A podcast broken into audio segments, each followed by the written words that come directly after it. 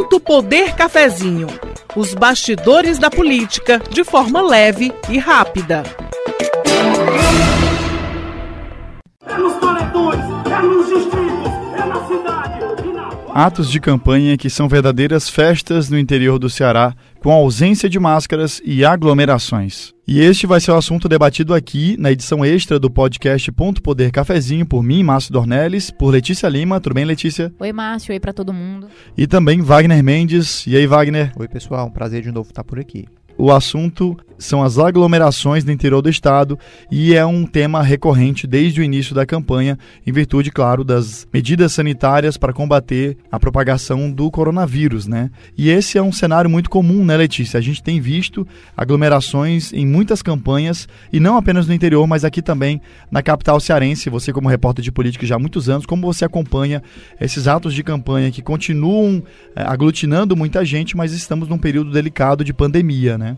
É, todos nós acompanhamos com muita preocupação, né? Porque é, você falou, a gente estamos numa pandemia, né? Estamos numa onda ainda de pandemia de casos em Fortaleza e, e, você vê candidatos, partidos, eleitores, né, as coligações fazendo esse tipo de ato é preocupante. Agora, é interessante salientar, né? Esses atos eles ocorrem nos atos externos de rua de campanha porque não está proibido pela Justiça Eleitoral, né?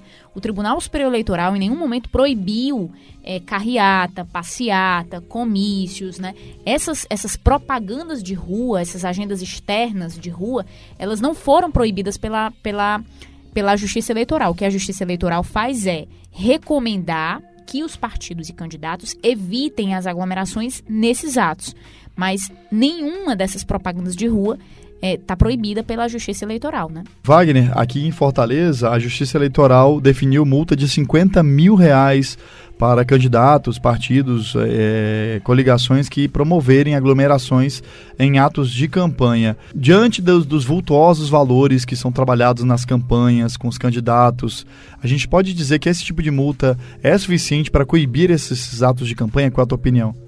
Márcio, antes da gente falar dessa, desse valor né, da multa, é bom a gente fazer um retrospecto aí das últimas semanas, que foi uma, um escalonamento de episódios. A gente for analisar o trabalho do Ministério Público, o Ministério Público primeiro foi aos, aos candidatos, às coligações, em vários municípios do interior e disse, olha, vamos fazer aqui um acordo com a Justiça Eleitoral para que nenhuma candidatura ela promova aglomerações, carreatas, caminhadas, aquela, né, aquele amontoado de gente que acaba é, trazendo riscos a todo mundo. Então, primeiro foi feito esse tipo de acordo, né? Então, algumas, em algum, alguns municípios houve o descumprimento desse acordo, e aí foi quando o Ministério Público começou a pedir à Justiça Eleitoral, é, começou a pedir à Justiça que esses que esses casos onde houve a recorrência né, de, de aglomerações, eles fossem punidos. Em alguns casos, a Justiça concedeu aí o pedido do Ministério Público proibindo né, aglomerações, proibindo carreatas, proibindo caminhadas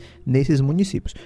Em um terceiro momento, o Ministério Público já disse que ia pedir a cassação né, do registro de candidaturas. Sim, então, que foi a decisão mais dura que é, a gente teve notícia. Então foi endurecendo, a, a, as medidas elas foram endurecendo ao longo da campanha porque não houve cumprimento. Né? Então a gente fica até se perguntando se 50 mil faria com que essas campanhas deixassem de, de, de cumprir, porque aí, é, é, se você vê, tem campanhas milionárias aqui aqui no Ceará, né, aqui em Fortaleza principalmente, campanhas milionárias que já receberam, tem campanhas de, de 4 milhões, 2 milhões, 1 milhão, então 50 mil não acaba sendo um valor tão impeditivo assim para você cometer uma caminhada que pode para alguns, para algumas campanhas pode ser é, fundamental para vencer uma disputa, uma disputa acirrada, uma disputa muito apertada. Então a gente não sabe até onde essas medidas, a adoção dessas medidas, elas podem é, surtir efeito e evitar aglomeração e propagação da Covid. Não, e além de tudo, é, esse tipo de ato, né? Além de causar danos à saúde, poder causar danos à saúde, desequilibra o pleito, né, Wagner? Isso que você falou, né? É um candidato que tem recursos, tem mais recursos que outros, que faz é, carreatas, que faz esse tipo de evento, comício, passeata, é como o, o coordenador do Centro Operacional né, do, do, das eleições do Ministério Público, doutor Emanuel Gerão, promotor de justiça, falou, isso desequilibra o pleito, né? Outros candidatos que estão menos abastecidos de recursos, receberam menos verbas, não têm condições e estrutura de fazer esses eventos maiores, né, com mais estrutura e tal. Então isso também é outro fator que desequilibra o pleito. Letícia, você comentou no começo do podcast de que não há uma, uma definição clara da Justiça Eleitoral, do TSE, sobre a proibição de, alguns, de algumas ferramentas comuns né, nas campanhas. Entretanto, a gente observa no fim de semana agora, a gente, pelo menos que a gente teve notícia, Aracati, Acaraú, Juazeiro do Norte, Palmácia, Pacuti, Sobral, Quixadá, Camucim, Maranguape, Aquiraz, Quixeramobim, Maracanaú e Russas, a gente contou aqui 13 municípios, tiveram aglomerações neste fim de semana, com destaque para Russas, onde um candidato usou um trio elétrico para fazer campanha. Então, por mais que não haja uma proibição clara da justiça eleitoral, há uma, uma falta de bom senso aí. Se você contrata um trio elétrico, você obviamente está atraindo a população. E depois os vídeos nas redes sociais do próprio candidato mostram muitos eleitores reunidos com bandeiras, próximos uns dos outros e sem máscara. Eu concordo, bom senso, mas na política, em climas acirrados, uhum. disputas acirradas, a gente não pode contar com esse bom Sim. senso, né? Infelizmente, assim, eu acho que tem uma questão aí que a gente vem debatendo, inclusive em reportagens aqui no diário, que é o seguinte: de quem é a responsabilidade, né? De, de quem é afinal a responsabilidade primeira? Porque é, a Justiça Eleitoral faz as recomendações para evitar as aglomerações. O Ministério Público agora tenta justamente endurecer, como vocês falaram aí, as regras para tentar evitar. Mas lá no início, gente, de todo esse processo eleitoral, né, quando começou a, a, a, discutir a resolução, né, o calendário eleitoral, é, houve um vácuo ali. Eu acredito que, claro, que no início do ano, né, ninguém imaginava que a pandemia fosse se desdobrar, chegar ao grau que chegou, né, de gravidade, mas em nenhum momento é, nós vimos aí o Tribunal Superior Eleitoral definir mais claramente na legislação eleitoral punições, né, proibições de atos como esse. O próprio Congresso Nacional, que é quem também legisla sobre as regras das eleições, é, a gente conversa com vários deputados cearenses nos bastidores e eles falam que no meio da pandemia, no meio dos interesses das discussões políticas, não houve essa preocupação por parte do, dos, dos nossos parlamentares de discutirem essas questões de como trazer essa, é, essa questão de como modificar esses atos de campanha em meio a uma pandemia. A preocupação maior que nós vimos nesse tempo foi a data das eleições, né? E, e, a discussão se seria no início, poderia ser no início de 2021, se poderia estender o mandato dos, dos atuais gestores, enfim. Então, na minha opinião, eu vejo que ficou esse vácuo, entendeu? É, Márcio e Wagner, ficou esse vácuo assim mais claro, mais definido. Porque recomendar é uma coisa, agora você ter a certeza, como o Ministério Público está fazendo agora, de que o candidato ao partido vai ser multado, de que aquele candidato ele pode ser caçado, isso amedronta mais. Embora, apesar da gente ter essas, esses mecanismos agora, ainda assim a gente veja as aglomerações. Mas é uma, uma, um mecanismo, uma forma de você alertar mais, entendeu? O engraçado, é, Letícia, estou comentando esses, esses pontos aí, a gente lembra de uma questão. Essa questão da, da, possibilidade de cassação do registro da candidatura, isso é novo para todo mundo, né? Uhum. A, a, gente nunca tinha visto isso. O que é que a gente acompanha em todas as eleições? A, a, são as peças publicitárias, por exemplo, de ataque aos adversários, sempre tem aquele valor de multa que você paga. Muitas candidaturas já colocam a peça sabendo que a justiça vai tirar do ar é, pou, poucas horas depois ou no dia seguinte. E já sabe também que quando você reincide com aquilo, que você paga uma multa. Mas o valor é tão baixo que ele já está na conta. Então, assim. É, é... O prejuízo é maior, Wagner. Está nas redes sociais, já está no meio do mundo. Exatamente. Então, assim, o, o, o estrago já está feito. Então, o objetivo já está já, já tá conquistado ali naquele momento. Com, com, é, com essa questão agora da possibilidade da cassação do registro, isso é novo. Então a gente fica se perguntando: será que que nesse patamar agora isso, né, de fato vai ser... Vai frear, né? É, vai, vai de algum modo ter um, ter um resultado agora, né? Pelo recorte é. do fim de semana, parece que ainda não. Ainda não, né? Pelo recorte que a gente tem, que a gente teve notícia, ainda não. E aí, no, no, pegando um fio do que a Letícia falou sobre a atuação do Ministério Público e pelo que você comentou no começo, não é novo Então a gente está desde o começo do ano em, em, pandemia, pelo menos desde março. Então a crítica que a gente acompanha, a gente vê de várias autoridades, de, inclusive dos próprios políticos, é de que deveria ter existido uma definição mais dura desde o começo, que o TSE deveria ter deliberado desde o começo, com medidas mais restritivas para já moldar o período eleitoral que começaria ali por diante. É claro que a gente tinha muitas indefinições, inclusive se a gente teria eleição ou não, né? É. Então a pergunta que fica é essa, né? Se, se, o, se é o Ministério Público, especialmente, que recomenda a cassação, como o Wagner estava comentando, se não demorou para agir também, ao passo que a própria Justiça Eleitoral, o TSE, também demorou a criar um enquadramento para essa situação, entendeu? É. Não, e só para acrescentar, é, apesar da, da demora né, da, da discussão na, no âmbito da justiça eleitoral, do Tribunal Superior Eleitoral, é, esse corpo a corpo, ele era previsível. Porque é comum nas eleições, o candidato que está na rua, o eleitor ele vai querer, apesar da pandemia, Sim. mas ele vai querer ter o contato. Então, assim, não mais um motivo para não justificar uma discussão que deveria ter sido feita de forma mais efetiva no início do ano, junto com todas as outras, datas, se vai ter ou não, etc. Essa questão da foi inclusive a, a gente, a, nós como imprensa, nós víamos discutir, faz, levantando essa discussão na pré-campanha, antes do início da campanha, é, pensando, estamos numa pandemia, então a, a, campanha, naturalmente, ela vai se trabalhar nas redes sociais. Essa questão de rua não vai ter, ou se vai ter, vai ter muito pouco.